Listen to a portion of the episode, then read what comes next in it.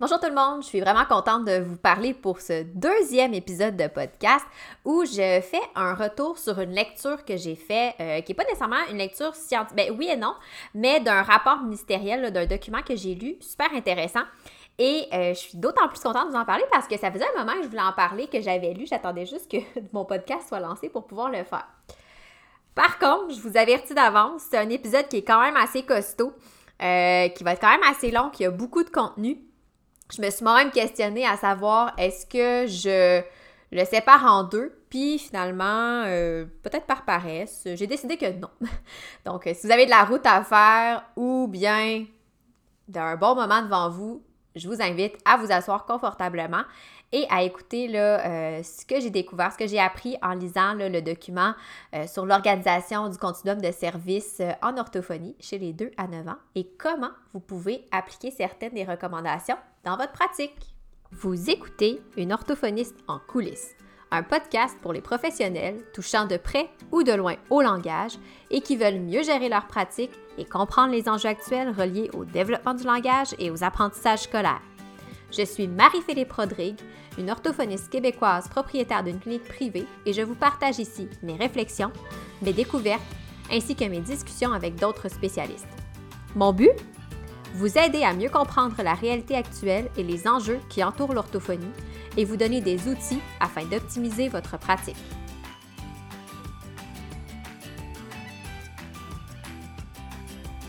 Le retour que je voulais vous faire dans ce podcast-ci, euh, c'est en lien euh, avec un document que j'ai lu qui s'intitule, je vais juste aller chercher le titre, en fait c'est un rapport de l'Institut national d'excellence en santé et services sociaux sur l'organisation du continuum et de la dispensation des services aux enfants âgés de 2 à 9 ans qui présentent un trouble développemental du langage.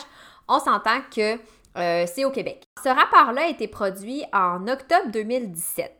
Et le but de ce rapport-là, c'était de mieux définir en fait le continuum de services, comment les collaborations existantes entre les divers milieux, les divers acteurs du milieu pouvaient être consolidées. Et ce qu'ils ont fait, c'est que les, auteurs du rapport, ils ont vraiment analysé, ils ont décortiqué des données scientifiques, des rapports euh, statistiques, bref, euh, afin de, présenter les, les éléments organisationnels du continuum de services qui sont à privilégier pour l'effet positif qu'ils ont sur l'accessibilité puis la continuité des services en orthophonie. Mais ça oriente aussi la recherche euh, sur les, modalités d'intervention à retenir en raison de leur efficacité. Donc, tu sais, je pense que je vous apprends rien en vous disant que, euh, puis je pense que c'est pas juste le cas au Québec, mais c'est assez généralisé que l'offre de services pour les jeunes qui ont des difficultés langagières, ça varie vraiment d'une région à l'autre. Et l'accès aux services est souvent problématique. On a des listes d'attente qui durent plusieurs mois. Selon le rapport de l'INES, le délai moyen d'attente était de 5 mois, ce qui est quand même très long, surtout quand on considère que 5 euh, mois chez un jeune de 0 à 5 ans, c'est euh, une, grosse partie de son développement qui n'est pas prise en charge. Et chez un jeune d'âge scolaire, c'est la moitié d'une année scolaire, ce qui est beaucoup. D'ailleurs, dans le rapport, ce qu'il rapportait, c'est qu'il euh, y avait une statistique intéressante que je voulais vous, partager, euh, qui m'a quand même euh, qui m'a quand même ébranlé, ben pas ébranlé, mais qui m'a fait, ça, qui m'a fait un petit peu réfléchir. Là. En 2013, il y avait 8695 jeunes, tout groupe d'âge confondu, préscolaire, scolaire, qui présentaient un trouble du langage qui avait été attesté par une évaluation orthophonique. vous comprenez que ça, c'est seulement ceux qui ont été, qui n'ont pas passé, sont pas passés en témoin du filet, là, qui ont été relevés. Et euh, on avait, en, équivalent de temps plein d'intervenants, 0.2 à 0.8 orthophonistes par 1000 jeunes. C'est même pas une orthophoniste pour 1000 jeunes. Et, on avait 0.6 à 6.5 orthopédagogues, psychoéducateurs, ergothérapeutes et physiothérapeutes pour 1000 jeunes. Donc, tout ce groupe-là. Fait que c'est quand même très peu. Et si je me fie aussi aux autres lectures que j'ai faites, moi, dernièrement, le nombre d'élèves en difficulté, de jeunes en difficulté, notamment au niveau langagier, a augmenté depuis 2013, mais les effectifs, pas vraiment. D'ailleurs, peut-être que certains, euh, certains parmi vous avaient déjà lu euh, le rapport de Julie Mongrain. C'est une étude qu'elle avait réalisée en 2015 euh, sur la satisfaction des parents face aux services d'orthophonie. Et ça disait que 93% des parents estimaient que l'offre de services orthophoniques devait être améliorée au Québec. 93% des parents, c'est énorme. Euh, les parents, en fait, en soi, n'étaient pas insatisfaits du service en tant que tel. Ils étaient super satisfaits de l'intervention, mais ils étaient insatisfaits des délais d'attente, des difficultés qu'ils avaient à accéder aux services orthophonistes, notamment dans les établissements publics. Ce rapport-là rappelait aussi que le délai pour avoir accès à un premier service en CLSC, donc chez les jeunes d'âge préscolaire, là où on veut vraiment mettre une intervention précoce et ciblée, euh, pour, ou dépister pour pouvoir là, vraiment ramener ceux, qui n'auraient pas de troubles les ramener vers la courbe normale. Euh, le délai d'attente pour avoir accès à un premier service en CLSC varie entre 2 et 15 mois, selon les régions. 15 mois, là, 15 mois, là, ça veut dire que si vous faites une demande à 2 ans, votre jeune ne sera pas suivi avant 3 ans, quasiment 3 ans et demi. Il y a le temps de s'en passer des choses sur le plan du développement langagier et du développement global. Et varie selon les régions, encore une fois, de 2 à 16 mois pour les services en centre de réadaptation en déficience physique. C'est encore très long. Ce que les parents trouvaient difficile aussi, euh, puis que moi aussi je remarque dans, dans, à force de travailler euh, dans le milieu, c'est que les services, il n'y a pas de, continuum qui se fait de façon harmonieuse. Tu sais, quand l'enfant accède au milieu scolaire, euh, il était pris en charge, par exemple, euh, en centre de réadaptation, il accède à l'école, c'est l'école qui prend en charge. Il n'y a comme pas de continuité qui se fait de façon harmonieuse. Puis, ben, plus l'enfant vieillit, ben, moins il y a de services accessibles. D'ailleurs, c'est un peu mon cheval de bataille du fait que je travaille avec les plus vieux sur les, parents qui ont été interviewés par euh, Julie Mongrain, 60% des parents ont eu recours à des services au privé. Fait vous comprenez que notre rôle en tant que clinique privée, il n'est pas, euh, pas désuet. on n'est pas, euh, c'est pas là nécessairement. On est vraiment aussi pertinent, aussi important que les le secteur public. 43 sur les 60% 43% des parents ben, il, était allé au privé parce que les délais d'attente étaient trop longs au public. Puis je vous dirais que moi, c'est la majorité de ma clientèle, c'est que les parents eh ben, ils veulent pas attendre. Ou ils ont attendu, ils ont attendu, puis finalement, ils se font dire qu'ils peuvent pas être pris en charge. Fait que là, ils se tournent vers le privé. Euh, puis 23% des parents, mais ben, eux, se tournaient vers le privé parce qu'ils trouvaient que la quantité d'interventions orthophoniques fournies au public était jugée insuffisante. Et d'ailleurs, c'est quelque chose que moi aussi j'entends des parents qui disent ben là, mon enfant, il devait être pris en charge, mais il, a juste eu quatre rencontres en orthophonie depuis le début de l'année.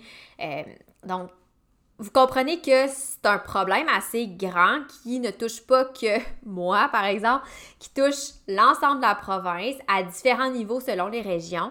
Mais ça, ça dérange pas juste les parents, là, ça dérange aussi les professionnels. Euh, moi, la première, ça me dérange de voir ça. Puis c'est une des raisons pourquoi je suis allée lire ce rapport-là de l'INES. Je me suis dit comment je pourrais utiliser ces recommandations-là qui étaient super intéressantes pour pouvoir optimiser un petit peu plus ma pratique et c'est ce que je veux vous partager aujourd'hui.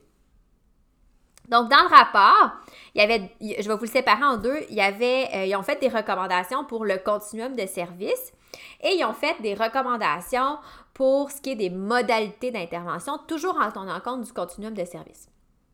Quand je parle du continuum de services, en fait, si je parle euh, les niveaux de service, comment, en fait, quand l'enfant rentre dans le système, si je peux dire, comment ça s'arrime, comment il va être pris en charge, euh, le niveau 1, niveau 2, niveau 3 de prise en charge? Donc, ce que le rapport disait, c'est qu'on devrait structurer euh, nos services selon trois niveaux de services qui se complètent très bien et qui permettent justement l'espèce de transfert harmonieux d'un niveau à un autre. Le niveau 1, en fait, c'est quoi niveau 1? C'est de tout simplement offrir des services universels de promotion, stimulation du développement des capacités de communication. Et c'est à ce niveau-là qu'on peut identifier les enfants qui sont à risque de présenter des retards ou des difficultés. Là, ici, c'est super important de faire la différence. C'est pas une question de dépistage. Puis vous allez voir, je vais en parler plus tard. Euh, d'ailleurs, on ne recommande pas de faire des dépistages. Euh, mais c'est plutôt de la surveillance développementale. Donc, euh, ça pourrait être par exemple une éducatrice euh, dans le milieu, va voir les enfants et dire hum, lui, je sais qu'il vient d'un milieu vulnérable, je vois qu'il n'y a pas beaucoup de stimulation. Il faudrait peut-être le prendre en charge. ce jeune-là, je trouve qu'il ne parle pas beaucoup. le médecin aussi. Fait c'est vraiment des personnes qui sont sensibilisées, qui vont faire des activités des fois, enseignants aussi, pour voir, OK, comment le jeune répond à ça. Et je dirais que 80 à 85% selon le rapport des enfants, euh, vont être au niveau 1, c'est-à-dire qu'ils n'auront pas besoin d'aller avoir des services plus, ciblés, plus spécialisés. Les 5 à 10, il y a 5 à 10% des enfants qui vont aller au niveau 2. Le niveau 2, c'est quoi? Ce qu'ils recommandent? C'est d'avoir des, des services de soutien qui sont plus ciblés, qui sont alignés sur les besoins de l'enfant. Donc, l'enfant, ce serait ici dans le niveau 2, on aurait des enfants qui auraient des retards de langage, euh, des difficultés de développement là, au niveau de la communication. Euh, puis pour qui les, les, services universels, ça suffit pas. Donc, quand je dis que les services universels suffisent pas, je parle par exemple justement de dire on fait juste une activité spéciale. Pour eux, ça fonctionne pas. Il va falloir quand même offrir des adaptations. Donc, au niveau 2, c'est justement euh, si on fait, met en place un plan d'intervention, un plan d'intervention scolaire, donc pour offrir des adaptations aux jeunes. Euh, il n'y aura peut-être pas nécessairement un suivi précis, fréquent avec un spécialiste, mais le professeur pourrait dire, ben, je euh, lui offrir de la, récupération, euh, des choses comme ça. Donc, il y a des, interventions supplémentaires qui vont être offertes à ces enfants-là pour qu'ils puissent soit rattraper leur retard ou euh, ne pas cumuler de retard. Et finalement, ben, il y a 1 à 5% des enfants que malgré tout ça vont se retrouver au niveau 3, où là, on parle vraiment de services spécialisés auprès des enfants là, euh, qui n'ont pas progressé assez malgré là, les, services au niveau 1, au niveau 2. Mais en ce cas-ci, ce que je parle, de, quoi ça fait allusion, c'est par exemple ben, des services d'orthophonie plus spécialisés, euh, d'aller dans une classe langage, d'aller dans une classe spécialisée. Fait que vous voyez que ça, c'est ce qu'ils recommandent. Bon, en soi, moi, quand j'ai lu ça, j'ai dit, ouais, ok, ça fait vraiment du sens, ça change pas grand-chose. Je veux dire, je trouve que ça ressemble quand même pas mal au modèle qu'on a.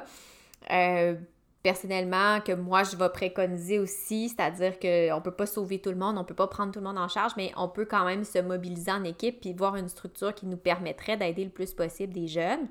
Euh, ça ressemble beaucoup au service de, du modèle de réponse à l'intervention, qui est un modèle très utilisé aux États-Unis et en Angleterre. C'est-à-dire, euh, le premier niveau, ben, on va utiliser l'identification précoce des enfants qui ont besoin de services complémentaires, puis on va monitorer le progrès des enfants. Fait en gros, je pense que le continuum de service, c'est pas ça qui était le plus important, mais je voulais vous en parler parce que euh, je vais, je vais l'aborder de nouveau en parlant des recommandations. Euh, d'ailleurs, le continuum de service, c'est sûr que c'est plus compliqué en tant qu'individu professionnel de dire, ben moi, je mets en place cette structure-là. Mais dans les recommandations, je me suis assurée de voir comment vous pouvez mettre en place certaines recommandations dans votre pratique. Comme je dis, c'est sûr que moi, dans mon cas, je m'adresse surtout aux personnes qui sont au privé où on a un petit peu plus de liberté. On n'est pas pris par des contraintes administratives, mais euh, peut-être que ça pourra vous faire réfléchir. Puis si vous en parlez à d'autres personnes autour de vous, ça aura un effet boule de neige. Donc là, on arrive dans la partie la plus intéressante qui sont les recommandations euh, sur les modalités d'intervention, mais c'est que ça tient compte du continuum de service. C'est pour ça que je voulais vous en parler. Mais encore là, ça en soi, c'est pas, euh, j'ai pas réinventé, ben pas moi, mais le rapport ne réinvente pas la roue encore. Le premier point que j'ai trouvé super, super intéressant, euh, c'est que ça disait que le continuum de service, donc les nouveaux niveaux 1, 2 puis 3, là, de, de, ben, pas de dépistage, mais de programme universel, euh, l'aspect un petit peu plus spécialisé, tout ça, devrait être axé sur les besoins des enfants plutôt que sur leur diagnostic. Euh, bon, je sais que diagnostic, c'est un terme qui est réservé aux médecins, mais disons plutôt que sur leur conclusion orthophonique. Euh, j'ai adoré cette phrase-là, puis je vous explique pourquoi. Le problème actuel qu'on a, nous, au Québec, c'est qu'il y a des goulots d'étranglement dans l'accès aux services. C'est-à-dire que pour, que le jeune puisse avoir accès aux services spécialisés, tout ça, ou à des mises en place comme des adaptations, des choses comme ça, il doit d'abord avoir accès à une évaluation d'orthophonie. Et dans le rapport, ben, on tient compte de la conclusion, donc du diagnostic, entre guillemets. Et c'est ce qui va lui permettre d'avoir accès à tout ce dont il a besoin. c'est un peu comme si on avait la mauvaise porte d'entrée. C'est-à-dire que nous, ce qu'on veut, c'est dire, je vais essayer de fournir une intervention, voir comment le jeune fonctionne, répond.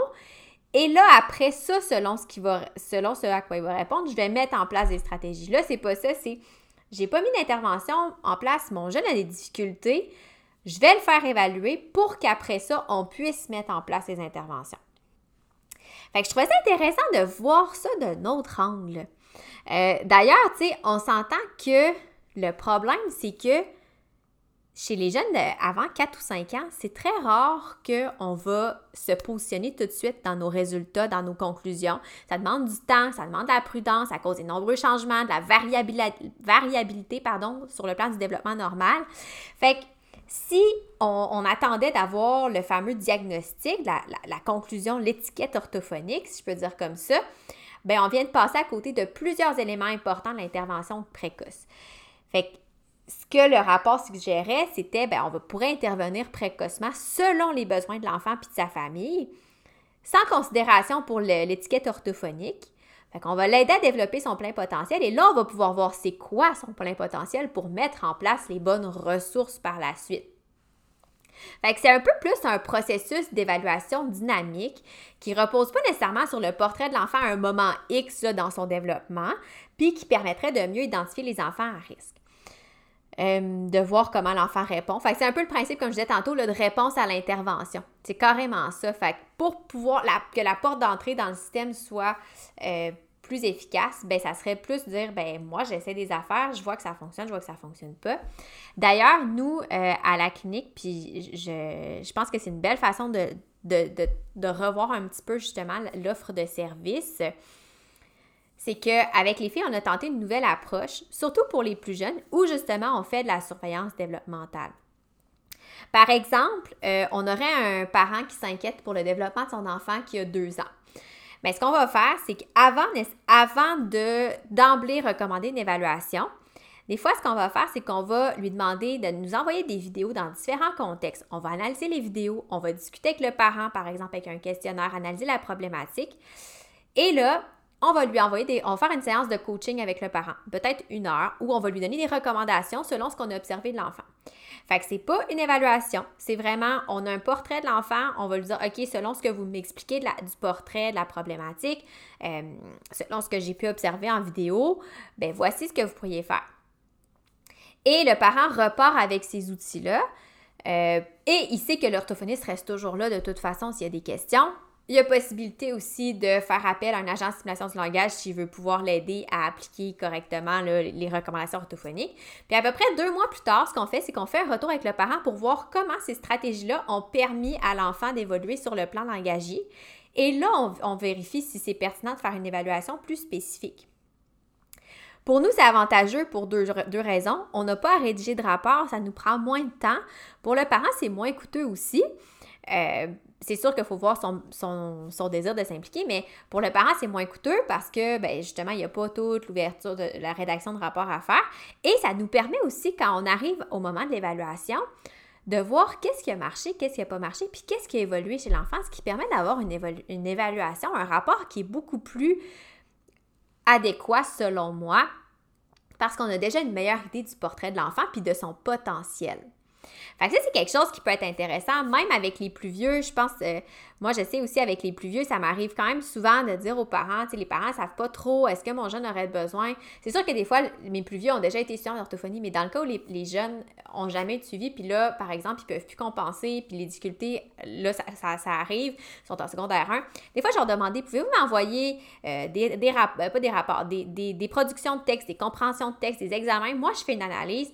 Puis je vous dis vite, vite ce que je vois, puis tu sais, selon, selon moi, ça va être plus facile de dire est-ce que l'évaluation est pertinente ou pas. Donc, évidemment, c'est sûr que quand on est au privé, euh, c'est rémunéré tout ça, là. C'est pas, pas bénévole, mais ça peut être une belle façon pour vous. Puis vous allez voir, les parents l'apprécient vraiment beaucoup. Fait que cette recommandation-là, je la trouvais super intéressante.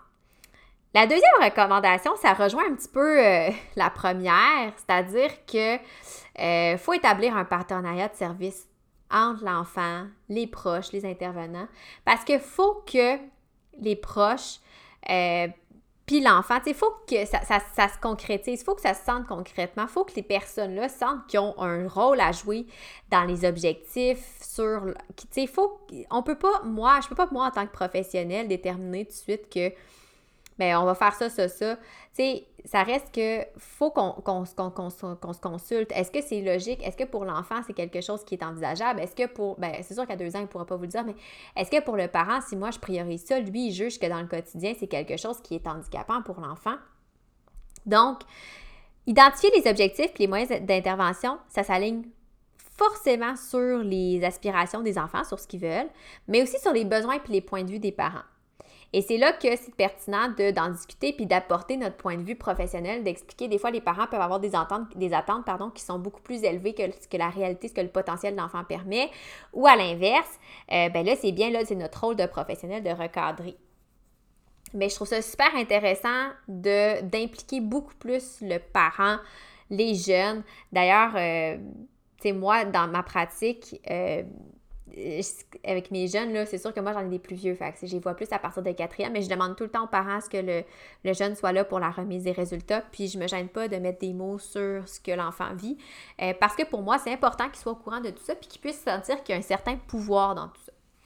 C'est sûr qu'on s'entend, comme je vous dis, moi, depuis tantôt, je parle qu'il y a des éléments que vous pouvez mettre en place au privé. Au public, c'est un petit peu difficile. Puis c'est quelque chose que moi, quand j'ai échangé avec mes collègues du public, justement, de dire, ben oui, on veut que le parent, il prenne plus de place, on veut, on veut, euh, solliciter son point de vue, ses besoins.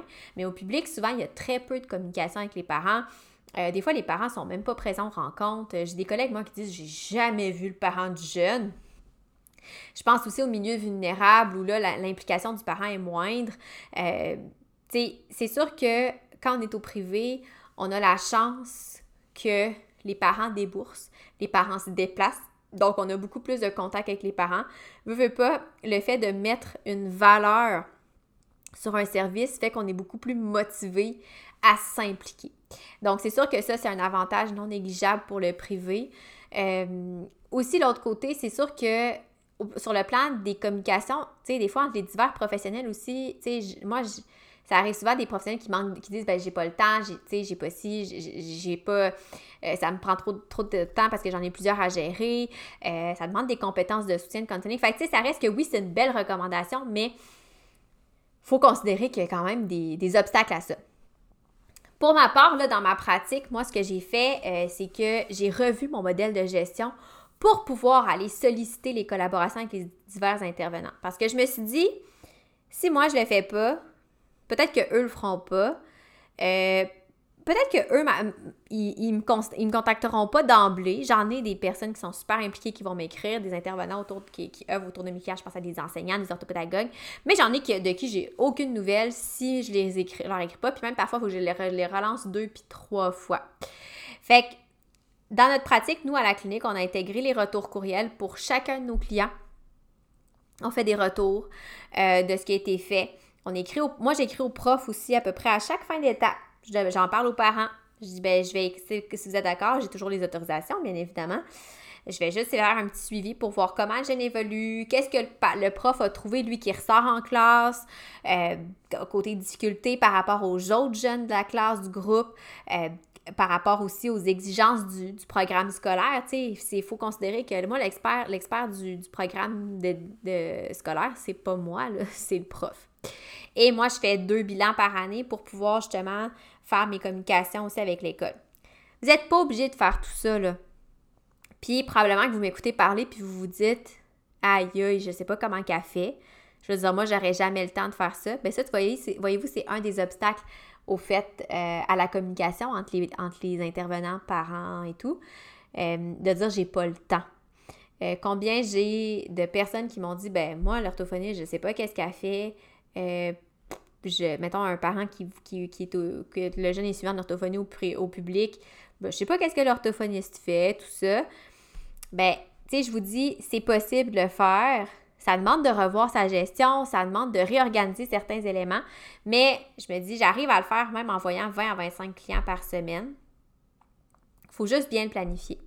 Et d'ailleurs, c'est euh, ben, c'est l'objet d'un de mes d'un de mes services de mentorat qui est de, mieux planifier sa gestion clinique pour être justement plus disponible pour ses clients. Puis ça, ça en est une façon. Fait que si jamais vous dites j'ai vraiment le goût de le faire, mais je vois pas comment dans mon horaire je pourrais le faire, ben, vous pouvez me contacter, ça va me faire plaisir de vous guider là-dedans.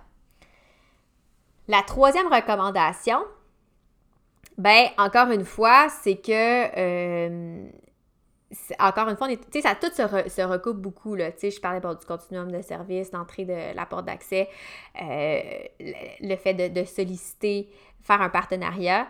C'est que, dans le fond, les modalités de collaboration, là, comment chacun exerce son rôle et prend ses responsabilités, ben, ça doit être établi selon les besoins de l'enfant, puis de la famille, puis aussi selon l'intention de chacun de collaborer. Je vous disais tantôt qu'un peut-être qu'un enfant qui vient d'un milieu vulnérable où les parents sont pas du tout disponibles à ça, euh, leur priorité c'est de mettre de la nourriture sur la table et non pas de stimuler l'enfant sur le plan du langage. Tu sais, c'est sûr qu'il faut tenir compte de ça et non pas seulement tenir compte du fait que ben Selon les, la littérature scientifique, il faudrait faire ça, ça, ça. C'est vraiment important d'avoir une vision commune, que les rôles et responsabilités de chacun soient définis, euh, d'avoir des suivis réguliers. Euh, fait que c'est sûr que, tu sais, c'est pas évident, on va se le dire. Tu sais, ce que je vous dis là, c'est des recommandations, c'est sur papier. Dans la vraie vie, comment ça peut s'arrimer, c'est autre chose voilà, c'est un peu pour ça que je fais le podcast, et que je veux peut-être vous donner des pistes pour voir comment vous, vous pourriez faire votre bout de chemin pour arriver à cette meilleure offre de service, puis ce meilleur continuum de service. Euh, c'est sûr que euh, les collaborations, tu sais, comme je dis, c'est important de déterminer le rôle de chacun. C'est vrai que des fois, c'est beau de collaborer, mais j'ai moi-même eu des, histoires qui sont pas toujours roses. Euh, j'ai entendu des histoires qui sont pas toujours belles où les gens disent ben moi ça me tente pas de collaborer avec ce prof là parce que euh, il est tout le temps fermé euh, ou à l'inverse il va il va piler sur mes il va piler dans mes plates-bandes, il va dire, il va justifier ou, il y a toujours quelque chose. Puis c'est vrai que des fois, ça peut nous échauder une mauvaise expérience de collaboration avec un autre professionnel ou avec un autre intervenant peut nous échauder. D'ailleurs, je prends l'exemple, mon service de, stimulation du langage avec Tutorax que j'ai, que j'ai mis sur pied avec Tutorax. Euh, quand j'ai quand on engage les agents de simulation du langage, pour nous, c'est vraiment, pour moi, c'est vraiment important de sensibiliser mon équipe à son rôle dans le développement de langage de l'enfant. Parce que c'est vraiment facile d'empiéter dans les plates-bandes ou de pas assez prendre sa place, la place qui nous revient. Donc, tu sais, moi, en tant qu'orthophoniste, ça peut être pertinent des fois de dire, si je collabore avec euh, justement un intervenant en simulation du langage, je vais dire, regarde, moi, mon rôle en tant qu'orthophoniste, c'est ça toi, ton rôle en tant qu'agent, toi, qu'est-ce que tu vois, comment tu te vois auprès de l'enfant pour qu'on puisse recadrer chacun. Ça demande du temps, c'est sûr, on va se le dire, mais euh, ça peut éviter beaucoup de frustration. Puis à la longue, ça va juste permettre que les rôles de chacun vont être mieux circonscrits, fait que la collaboration va juste être meilleure. Euh, donc ça, c'est pertinent. La, prochaine recommandation, ben, c'est sûr que là, tu sais, je vous disais que euh, je vous montre comment vous pouvez un peu vous adapter. Euh, mais la prochaine recommandation, je vais vous avouer que je ne sais pas comment vous pourriez vous adapter à ça. C'est juste que je voulais la signer parce que c'est vrai que quand j'ai lu, j'ai réalisé que j'avais jamais accroché là-dessus, mais ça faisait quand même pas beaucoup de sens. En fait, c'est que les jeunes qui ont un trouble développemental du langage sont gérés par trois ministères différents le ministère de la Santé et des Services sociaux. Je pense à tout ce qui est la prise en charge en milieu hospitalier. Le ministère euh, de l'Enseignement, de l'Éducation, en fait, des loisirs et des sports pour le milieu scolaire. Puis le ministère de la Famille pour le préscolaire. Fait que vous comprenez que si déjà c'est pas géré par le même ministère, la continuité des services d'un milieu à l'autre peut ne pas être la plus fluide. Euh, c'est ça. Donc, euh, je pense pas me présenter aux prochaines élections. Euh, s'il y en a une parmi vous qui veut le faire, OK. mais c'est juste que je trouvais ça intéressant de relever cette incongruité-là. De dire, on a trois ministères. Puis peut-être que c'est pertinent, puis peut-être que, je veux dire, mes, mes, notions, mes, mes connaissances politiques en lien avec toute la gestion des dossiers, tout ça, euh, je vais me garder une petite gêne, là, euh, dans le sens que je ne veux pas non plus parler à travers mon chapeau, mais peut-être qu'il y a quelque chose à faire aussi avec cette, gestion gouvernementale à, plus haut niveau, là. Pas, sur le, au niveau de l'intervention, pas au niveau des établissements, mais vraiment au niveau ministériel. Fait que c'était juste une petite réflexion à rajouter euh, dans ce podcast. La prochaine recommandation, euh, elle aussi, je l'ai particulièrement aimée, euh, notamment parce qu'elle rejoignait quand même mon opinion sur les fameux dépistages. Euh, avec lesquels, je vais vous avouer, je ne suis pas vraiment d'accord. D'ailleurs, j'ai écrit un article sur mon blog au sujet de ça. Je vais le mettre en lien de la, la description de l'épisode si vous ne l'avez jamais consulté. Donc, dans la recommandation, euh, la prochaine recommandation, ce qu'on dit, c'est qu'on ne doit pas réaliser de dépistage systématique des problèmes de développement du langage auprès des enfants. Euh, au contraire, on devrait plutôt adopter puis maintenir à jour des pratiques de surveillance du développement langagier, en identifiant par exemple les facteurs de risque, des choses comme ça, et euh, d'intégrer, c'est ça, les, préoccupations, les inquiétudes exprimées par les parents par rapport au développement de l'enfant. Donc, là, peut-être que vous vous demandez, si vous êtes moins familier avec ça, c'est quoi la différence entre un dépistage puis de la surveillance développementale? Ce n'est pas la même chose.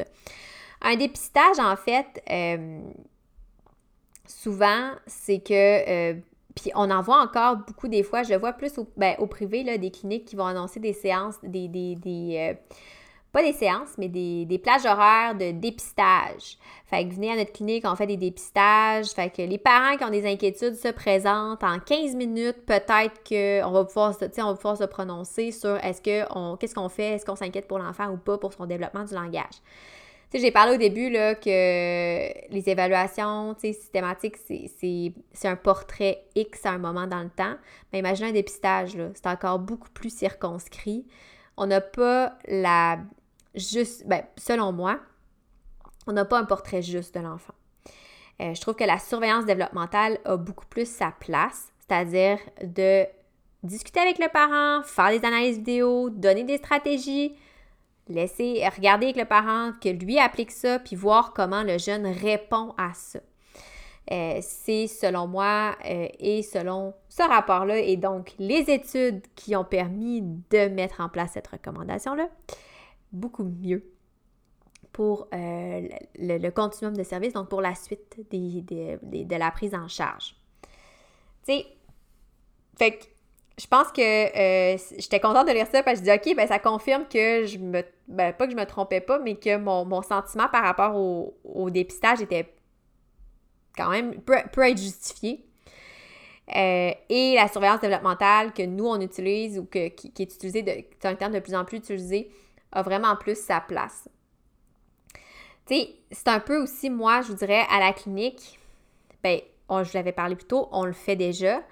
Euh, mais de façon plus euh, ciblée dans le, dans le rapport, dans le, rapport de l'INES, eux, ce qu'ils recommandent, c'est que ce sont les autres intervenants, pas seulement que l'orthophoniste qui fait de la surveillance développementale, les autres intervenants qui œuvrent autour de l'enfant.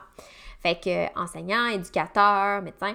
Fait que c'est un peu pour ça que moi, pour ma part, j'aime ça, faire des comptes rendus de mes suivis clients avec les divers intervenants parce que ça leur permet d'être plus sensibles à tous les aspects langagiers. Fait que même si un enseignant, euh, je fais un compte rendu sur un jeune que je suis déjà, qui est déjà dans le système, si je peux dire, mais peut-être que ces éléments-là que je vais avoir mentionnés dans mon compte rendu, ça va lui permettre d'avoir la, euh, des notions supplémentaires pour un autre élève de la classe ou un autre élève l'année prochaine va dire hum, OK, ça, je, ouais, je, vais, je vais regarder, je vais surveiller ça. Puis c'est un peu, tu sais, avec ce que je fais, mettons, avec le podcast, c'est de faire de la formation. Euh, je regarde aussi euh, avec euh, les services spécialisés Tutorax, la formation continue qu'on offre à nos agents de simulation du langage.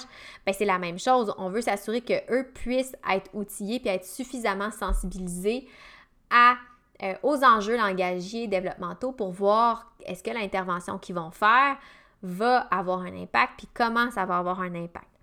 Donc, c'est ça qui est beaucoup plus, euh, selon moi et selon le rapport de l'INES, efficace pour la porte d'entrée pour amener le jeune au service en orthophonie ou même pas s'il n'y en a pas besoin. Si on voit que oui, tu sais, sur le, sur le plan langagier, des petits éléments, on, fait des, on fait des ajustements, puis tout se place, ben il n'y aura pas eu besoin d'orthophonie, ce jeune-là. Donc, euh, ça revient un petit peu à ce que je vous disais, là, les comptes rendus, si vous n'en faites pas, c'est une autre raison pour laquelle ça peut être pertinent. Donc, euh, vous contribuez à former indirectement les autres intervenants à ce qu'eux puissent faire de la surveillance développementale parce que malheureusement, euh, ce n'est pas notre rôle premier en orthophonie, dans le sens où, oui, on peut en faire, mais on n'est pas la personne qui est là au day-to-day, qui est là au quotidien avec le jeune. Donc, c'est plus difficile pour nous d'en faire. que les autres intervenants. Parlant pardon, d'autres intervenants, la sixième recommandation, je l'aime euh, aussi. Fait que finalement, ce rapport-là, je l'ai lu juste parce que je trouvais que, ça confirmait que ce que je faisais était correct. Non, je blague, mais euh, je suis contente de, voir ça parce que je me dis que déjà, j'ai pris, j'ai pris moi-même des moyens pour aller dans ce sens-là sans même avoir lu le rapport. Fait que je me dis, bah, je suis pas si pire. Euh, ça je, contribue à ma façon à ce que l'offre de service soit améliorée. Donc, la sixième recommandation, c'est de dire que les intervenants puis les parents, ben, ils doivent travailler en équipe auprès de l'enfant. Ça, je pense que je ne vous l'apprends pas. Puis, euh, tu sais, je pense qu'il n'y a pas personne qui va me contredire euh, sur ce point-là. Par contre, ce que ça précisait, c'est que, dans le fond, les intervenants doivent enseigner aux parents les stratégies, les techniques de simulation, un peu comme ce qu'on fait là, justement avec la surveillance développementale, mais pour que ça puisse s'intégrer au quotidien de l'enfant. Donc, pour ça, on doit tenir compte des stratégies, oui, du niveau de l'enfant, des exigences de son milieu et de son évolution et de la capacité du parent à appliquer certaines stratégies parce qu'on va se le dire, c'est pas tous les parents qui sont capables d'intervenir sur le plan langagier au même niveau. Donc, c'est ça que je trouve intéressant. C'est bien beau de dire on veut que le parent travaille avec nous, mais c'est que nous, en tant qu'intervenant, notre rôle, c'est de voir comment les éléments du milieu euh, vont jouer pour que les stratégies qu'on va proposer soient le plus adaptées possible. Donc, il faut savoir que c'est ça, notre intervention, c'est pas juste d'améliorer le langage, mais c'est aussi d'enseigner les stratégies de communication aux parents, les soutenir aussi dans ces exercices-là à domicile. Euh, d'ailleurs, justement, dans, dans le rapport, il rapportait que euh, ça a été démontré qu'une intervention qui est offerte par le parent, qui est bien faite, qui est bien supervisée, a des effets bénéfiques sur les capacités de l'engageur, puis peut même, ben c'est ça, c'est plus efficace que l'absence d'intervention, puis que même si le, le, parent est bien formé puis bien accompagné, l'intervention offerte par le parent serait aussi efficace que celle offerte par l'orthophoniste. Puis ça me surprend pas vraiment parce que, je veux dire, le parent est au quotidien avec l'enfant. Donc, on a une meilleure fréquence. Euh, peut-être qu'il n'y a pas nécessairement les mêmes habiletés, mais pareil, ça reste que s'il est bien euh, soutenu, ben, on va chercher des éléments supplémentaires pour nous aider dans le, développement, le soutien du développement engagé de l'enfant. Fait que dans le fond, euh, tu sais, ça, se fait déjà. Je pense qu'il y a déjà de, plus en plus, on voit de plus en plus de formations offertes aux parents. Euh, la seule chose, c'est que ces formations-là sont beaucoup plus globales, puis c'est très bien aussi, mais notre rôle en tant qu'orthophoniste, ben, c'est vraiment là, de s'assurer que on, offre un support qui est continu aux parents. Versus une formation, le parent va faire une conférence de deux heures, ben ici il y a des difficultés, il rencontre une problématique parce qu'il y a un conseil qui, un truc donné à la formation qui ne s'applique pas lui à sa réalité. Ben nous en tant qu'orthophoniste, quand on est présent dans le dossier de l'enfant, on peut s'adapter, dire ok bon voyez voyez comment on pourrait peut-être travailler ça, puis discuter avec le parent. Je pense que à, ce jour, euh, au Québec, c'est encore difficile à faire dans plusieurs secteurs. Tu sais, je pense encore aux milieux vulnérables où le parent, déjà là, n'a pas beaucoup de ressources euh, dans tous les sens du terme. Des fois, c'est vraiment pas sa priorité. C'est sûr que je vous le cacherai pas, au privé, ça peut être plus facile parce que bon, le parent il est là, il se déplace, il y a une motivation supplémentaire. Souvent, au niveau de l'éducation aussi, s'il y a les moyens de payer au privé, généralement, c'est qu'ils sont quand même dans la classe moyenne et même plus. Euh, certains pas, mais c'est très, très rare. Donc, euh, c'est important par contre aussi de s'assurer que les rôles des parents soient bien circonscrits parce qu'on ne veut pas non plus imposer un rôle de thérapeute aux parents. Quand j'ai lu ça, ça m'a fait sourire parce que ça m'a fait penser à une histoire. Euh, j'ai une de mes collègues à la clinique qui a repris un suivi client d'un jeune qui était suivi en orthophonie et la mère elle était super motivée, puis c'est pas ça, mais elle, a, racontait qu'elle avait arrêté le suivi avec l'autre orthophoniste parce que l'orthophoniste lui donnait des piles et des piles de documents à lire, d'exercices à faire à la maison. C'était pas adapté à sa réalité, avec des jeunes enfants. Donc, pour la mère, c'était rendu un stress de devoir aller à l'orthophonie, sachant qu'elle n'avait pas eu le temps de faire tout ce que l'orthophoniste euh, lui demandait de faire, fait qu'elle a arrêté. Donc, tu sais, vous comprenez que c'est pas ça qu'on veut non plus. C'est vraiment de travailler en équipe. Donc, il faut se rappeler, puis je le dis tout le temps, que le parent, c'est l'expert de son enfant. Fait que c'est le parent qui va pouvoir vous dire non, mais je sais que dans ce contexte-ci, ça marche pas euh, parce que, bon, ben, il me fait des crises ou peu importe. Ben, tu sais, nous, on le sait pas. On sert de ce que lui nous dit pour pouvoir ajouter tout ça. D'ailleurs, moi, je vous conseille, si vous faites des suivis courriels, d'intégrer peut-être une section activité à faire à la maison pour guider les parents. Toujours dans le souci de respecter justement les disponibilités, les ressources, les besoins. Donc, moi, dans mon courriel, j'ai rajouté ça, activité à faire à la maison et je précise toujours, toujours, toujours, toujours aux parents et aux jeunes que ce ne sont pas des devoirs, mais bien des suggestions s'ils veulent poursuivre. Des fois, je leur lance des petits défis. Mais à chaque fois que je lance un défi, je vais aller toujours avec mon jeune et avec le parent. Est-ce que c'est réaliste? Et sinon, comment on pourrait moduler ce défi-là pour qu'on puisse atteindre notre objectif, mais en tenant compte de, des exigences du milieu du jeune. L'autre chose aussi, puis euh, je me sentais mal de le faire au début, sauf qu'en lisant ça, je me dis, ben effectivement, ça fait, du sens. Là. Moi, je termine toujours mes thérapies 5 à 10 minutes avant l'heure de fin. Fait que si ma thérapie dure 60 minutes, selon ce que j'ai à faire comme retour aux parents, je peux prendre euh, seulement 50 ou 55 minutes avec le jeune. Et là, la, balance, je la prends euh, pour faire le retour. Surtout si le parent n'était pas présent durant la rencontre. Puis, tu sais, au début, je me sentais mal parce que je me disais, parents, ils pensent qu'ils payent pour 60 minutes. Puis là, ce que je fais, c'est du blabla. Mais vous comprenez qu'avec quand on explique cette recommandation-là, que le parent a un rôle d'intervenant aussi, ben ça, fait partie aussi de mon intervention orthophonique que de coacher puis de guider le parent.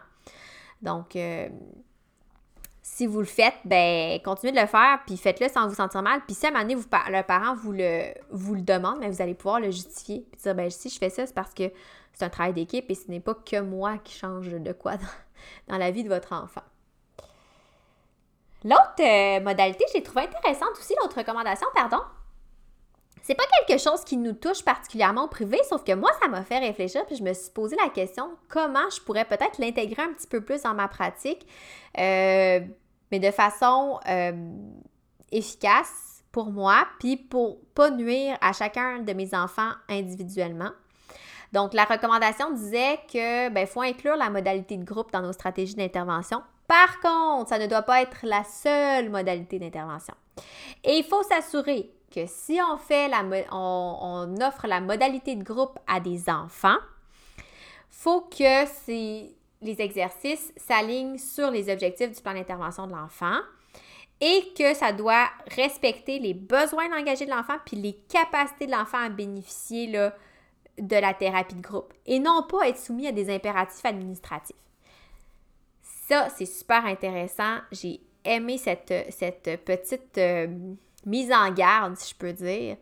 C'est-à-dire que si vous faites l'intervention en, petit groupe, faut que vous assurez que l'enfant est capable d'en bénéficier. Et c'est l'élément clé. Il euh, faut toujours que les besoins de l'enfant soient priorisés. Puis que la décision de proposer une intervention de groupe soit appuyée sur ça. Euh, faut que le groupe permette de répondre mieux ou de façon équivalente aux besoins de l'enfant. Sinon, ça ne marche pas.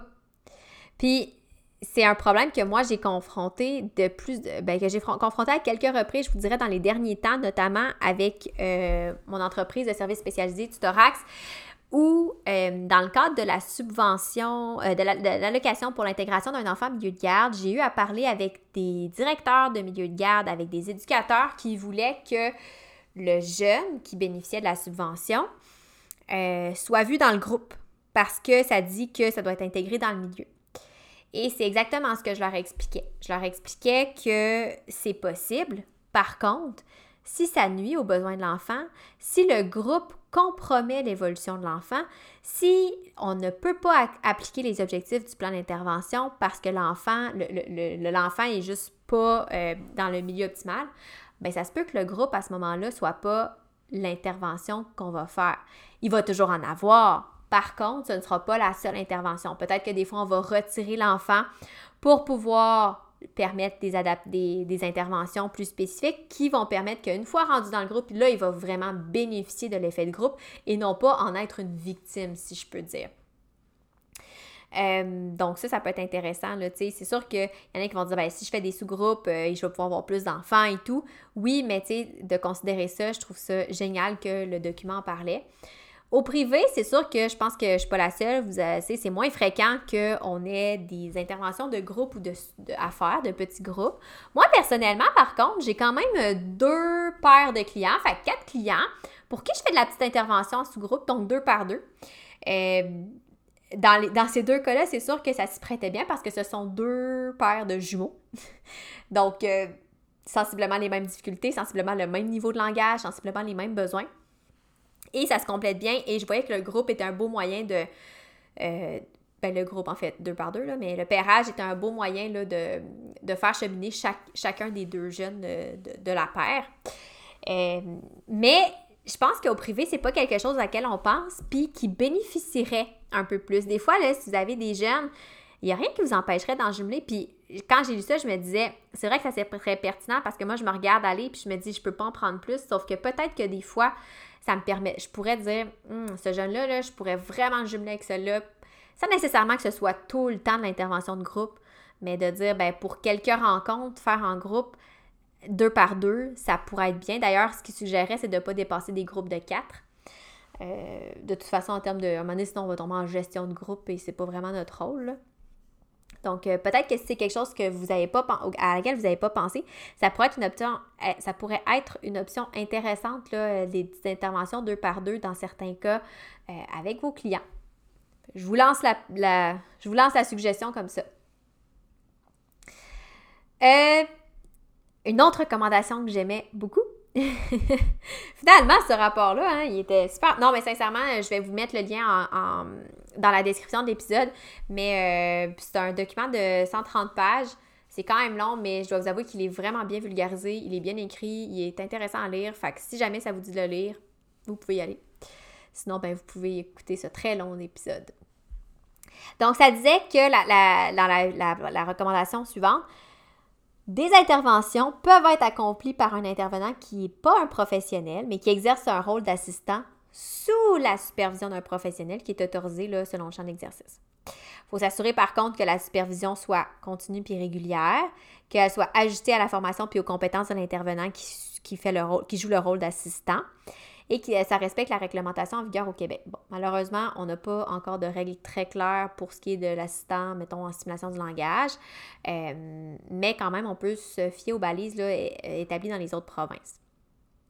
Dans le fond, euh, ce que ça veut dire, cette recommandation-là, c'est dire qu'une intervention, là, euh, axée sur les capacités langagères qui est offerte par un assistant qui est supervisé par un orthophoniste, c'est aussi efficace qu'une intervention offerte par une orthophoniste. Euh, puis en plus, c'est plus économique. Il faut noter par contre que, comme je vous disais, vu que c'est pas réglementé au Québec, il n'y a pas de titre d'emploi officiel, mettons, d'assistant orthophoniste. Fait qu'un peu n'importe qui peut être assistant. Et c'est vraiment important là, euh, de s'assurer que l'assistant a des connaissances, des compétences pour intervenir. Euh, c'est souvent des éducateurs spécialisés, mais ça pourrait être d'autres. Euh, d'ailleurs, euh, il y a une formation de plus de 300 heures qui s'offre, qui a été élaborée en collaboration avec euh, l'Ordre des orthophonistes et du Québec, qui s'offre sur les stratégies d'intervention en développement du langage. Puis c'est disponible dans quelques cégeps, puis tu as un diplôme d'attestation d'études collégiales. Donc ça, déjà là, ça permet de développer plusieurs compétences et connaissances en lien avec le développement du langage. On s'entend donc que les personnes qui ont le rôle d'assistant, ben, ça leur prend un minimum de savoir et de savoir-faire pour intervenir auprès des enfants qui ont un trouble du langage. Elles doivent être supervisées cliniquement par un professionnel. Donc, si on est dans le cas langagier, ben, c'est par l'orthophoniste. Fait l'orthophoniste, elle demeure prépondérante auprès des enfants qui ont un trouble développemental du langage. Euh, puis c'est elle, il y a juste elle qui peut évaluer puis faire un plan d'intervention. Ça, c'est clair. Il euh, faut savoir aussi que les orthophonistes qui ont un recours à des assistants euh, orthophoniques, là, des assistants orthophonistes, euh, ben, il peut, pour offrir la formation et la supervision appropriée, ce sera un, ratio maximal de deux assistants par orthophoniste. Mais tu sais, euh, il n'y a pas vraiment, comme je vous dis, de règles établies au Québec. je sais qu'il y a un groupe, un, groupe consultatif de l'ordre qui est en train de se pencher sur le dossier pour rédiger en fait des, des lignes directrices. Euh, il y en a déjà des lignes directrices qui existent, je sais, en Colombie-Britannique, en Alberta. Euh, Orthophonie Audiologie Canada aussi en a émis. Euh, il y en a aussi par l'achat aux États-Unis. Fait tu sais, euh, moi, je sais qu'avec le service de services spécialisés qu'on offre chez Tutorax, on s'est basé sur ces grandes lignes directrices-là, sur les grands principes qui permettent de mieux encadrer la pratique de stimulation de langage. C'est-à-dire que nous, dans le fond, c'est ça, les gens qui sont sélectionnés pour faire partie de l'équipe, euh, on prend pas n'importe qui. Si, moi, si la personne n'a pas un minimum d'expérience en développement sur langagier, elle ne sera pas sélectionnée. Euh, c'est sûr que d'avoir l'AEC en simulation du langage, c'est un plus. Euh, éducation spécialisée. On, prend aussi seulement des, des, euh, des, personnes qui travaillent ou qui étudient dans des, des, domaines connexes là, où ils vont être exposés au développement de l'enfant, au développement cognitif et langagier. je pense aussi que le fait d'avoir une agence comme ça où il y a une orthophoniste qui connaît bien les principes, qui veut respecter les, les, lignes directrices, dans certains cas, ça permet aussi d'éviter euh, certains débordements, si je peux dire, professionnels, c'est-à-dire que euh, un, intervenant en stimulation du langage peut travailler à son compte sans problème, mais des fois, c'est plus difficile parce que, ben, est-ce que cette personne-là va euh, empiéter sur le rôle d'orthophoniste, vu que, tu sais, c'est pas vraiment circonscrit pour l'instant. Donc, en ayant, mettons, un service où déjà là, les agents sont supportés par un orthophoniste. Euh, on mise beaucoup sur la communication, la collaboration entre les différents intervenants. Bien, c'est plus rassurant aussi euh, pour le parent.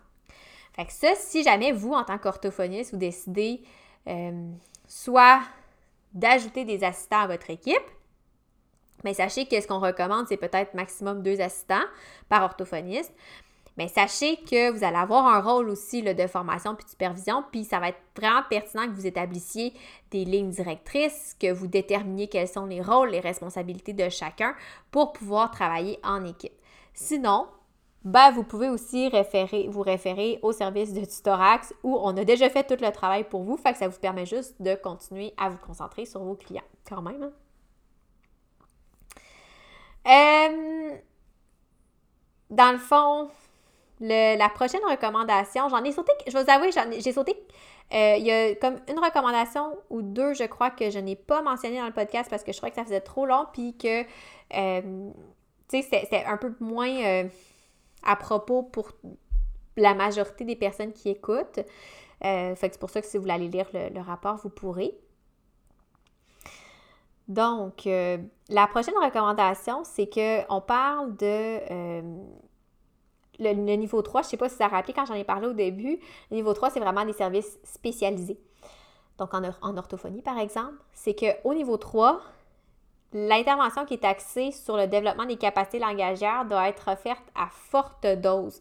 Euh, par dose, on entend la, durée, le nombre de minutes qui est consacré au développement d'une capacité langagière spécifique durant une séance d'intervention, puis à une fréquence de une fois par semaine ou deux semaines c'est quand même le fun quand tu travailles au privé, tu te dis, bah, c'est pas si pire, on, respecte quand même ça. Euh, moi, je pense la plupart, moi, de mes rencontres, c'est des 45 ou des 60 minutes. Euh, effectivement, dans 30 minutes, c'est difficile, à moins là, vraiment que j'ai un jeune qui soit plus difficile euh, au niveau de la concentration, de l'attention, mais c'est difficile de placer tous ses objectifs ou de, de, travailler de façon approfondie un objectif je pense à mes collègues françaises notamment qui, eux, font souvent des interventions de 30 minutes en raison de la structure euh, euh, du système, là, et qui rapportent souvent trouver ça vraiment difficile de ne pas pouvoir approfondir euh, comme elles voudraient parce que 30 minutes, ça passe très vite. Donc, c'est ça, la dose, c'est vraiment le nombre de minutes, donc la durée de la rencontre.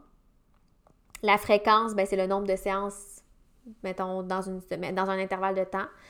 Euh, puis l'intensité, ben là, c'est ça, c'est si on en fait plus ou euh, donc c'est ça. À un certain point, ben ce qu'on veut, c'est que euh, c'est sûr qu'idéalement, c'est que la fréquence puis la dose, il faut que ce soit adapté aux besoins et aux capacités de l'enfant. Dans, dans, notre cas, nous, c'est sûr qu'on offre des séances une fois ou deux par semaine. Par contre, le problème, c'est que ça fait qu'on ne peut pas prendre. Maintenant, on atteint notre on a atteint notre euh, limite de clients qu'on peut prendre, ce qui fait qu'on se retrouve avec des listes d'attente, ce qui fait qu'on ne peut plus offrir le service. C'est un peu, moi, c'est un peu en réaction à ça que j'ai lancé le service de Tutorax, de stimulation du langage. Pas Tutorax, le tutorat, ça c'est pas moi, mais la stimulation du langage avec Tutorax. parce que je me suis dit à un moment donné, tu sais, de toute façon, je viens de vous le dire, l'intervention faite par un assistant en orthophonie est prouvée aussi efficace que celle faite par une orthophoniste. Donc, si je peux faire que la fréquence soit garantie par ça pour que je puisse, moi, mieux euh, intervenir, voir plus de jeunes, ben tant mieux, tu sais. Fait que si vous, là, vous vous sentez des fois un peu débordé, puis dire j'aimerais ça en prendre plus, mais je peux pas, j'ai des listes d'attente euh, parce que justement, j'ai trop de clients, puis je les vois une fois par semaine, mon horaire est complet, puis je peux pas faire pousser plus d'heures dans ma journée.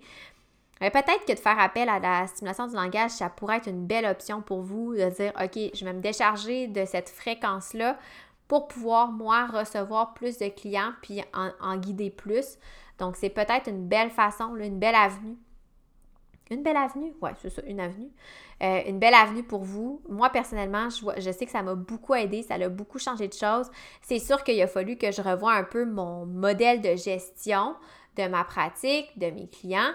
Sauf que si jamais vous voulez vous, embarquer dans cette avenue-là, n'hésitez pas, vous pouvez me contacter, puis ça va me faire plaisir de vous partager mes stratégies. La dernière recommandation, puis elle aussi, j'étais contente quand je l'ai lue, parce je me suis dit, ah, ça, je suis encore pas pire. C'est que ça rapporte que les intervenants devraient inclure dans leur stratégie d'intervention des modalités de télépratique, donc la téléorthophonie, quand c'est pertinent pour l'enfant, en conformité avec les lois, les règlements, les normes qui régissent la pratique professionnelle. Donc, ce que ça disait dans le rapport, c'est que les études ont démontré que la télépratique, que ce soit pour l'évaluation ou pour le traitement, est aussi efficace qu'une intervention en face à face. C'est sûr qu'avec la technologie d'aujourd'hui, maintenant, on peut faire pratiquement tout à distance. Euh, et c'est sûr qu'on s'entend que ça a le potentiel d'améliorer l'accès aux services dans un contexte où il y a des délais qui vont être plus importants dans différentes régions au Québec. Ça peut rendre l'intervention plus pertinente parce que ça peut, ben, on offre ça dans le milieu de vie de l'enfant, puis ben, dans le milieu de vie de l'enfant, peut-être qu'on serait capable de collaborer avec le parent dans un moment où généralement on l'aurait peut-être même pas vu le parent. Euh, faut juste s'assurer, en fait, puis c'est ça, c'était une, mise en garde qu'il faisait, mais ça, c'est correct aussi, là, je, veux dire, euh, c'est normal. Il, faut s'assurer que les services soient euh, respectent les réglementations là, au niveau éthique, professionnel, déontologique et tout. C'est sûr que ça, va de soi. C'est pas parce qu'on est à distance qu'on on est exonéré de toutes ces obligations-là faut aussi s'assurer que euh, la qualité des services, la sécurité soit respectée. Euh, donc, c'est sûr qu'il faut se maintenir à jour au niveau de l'expertise, au niveau des changements technologiques, des applications pour pouvoir être le plus efficace possible dans notre intervention. Euh, puis, ce que j'ai trouvé intéressant, puis j'avais pas pensé, mais c'est que dans, ce rapport-là, il, il, rapportait des études qui disaient qu'il n'y a pas d'avantage à utiliser des logiciels qui sont spécifiquement conçus pour travailler le langage par rapport à des logiciels plus généraux c'est souvent un de mes. Moi, c'est quelque chose que j'aime vraiment faire. C'est fouiller sur Internet tout simplement pour trouver des jeux. Euh, des jeux de toutes sortes et voir comment je peux les adapter à la télépratique en orthophonie. Fait que, tu sais, je pense que la télépratique, si vous n'en faites pas déjà, c'est, ça peut être une super belle option. Moi, pour ma part, c'est une modalité que j'offre de plus en plus, qui a fait ses preuves pour mes clients.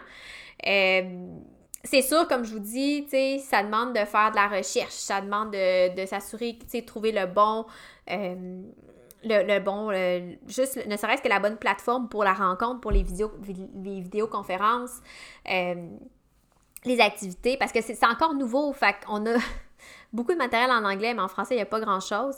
Euh, et ben ça offre une belle flexibilité. Tu sais, je pense que là, on parle, on parle en termes de clients, mais si je parle par rapport à vous, moi, personnellement, la télépratique m'a permis d'avoir une flexibilité que je n'aurais pas eu autrement dans mon horaire. Euh, puis sincèrement, ça, pour ça, j'adore. Là. Euh, si jamais c'est quelque chose qui vous intéresse d'intégrer la, la télépratique euh, après avoir entendu parler de ça, ben moi, ça fait partie des services que j'offre aussi dans mon mentorat. Là, si vous voulez savoir un petit peu plus comment vous lancer, n'hésitez pas je suis là pour ça. Ça va me faire plaisir de vous partager mes trucs et mes nombreuses heures de recherche pour vous éviter tout ça. Ça fait le tour! C'était un long podcast. promis, ils ne seront pas toujours longs comme ça. Euh, j'espère qu'il vous a plu. J'espère que vous avez trouvé le contenu pertinent. Euh, si je fais un petit wrap-up de tout ça, c'est que vous comprenez que les trois niveaux de service, donc le continuum, les services universels, particuliers puis spécialisés, c'est vraiment axé sur les besoins de l'enfant et de sa famille plutôt que sur les caractéristiques diagnostiques, donc plutôt que sur l'étiquette. Fait que, au niveau 1, qui est universel, on oublie les dépistages systématiques euh, et on penche pour la surveillance développementale, qui n'est pas seulement que euh, le propre des orthophonistes, mais qui appartient aussi aux différents intervenants euh, qui œuvrent autour de l'enfant.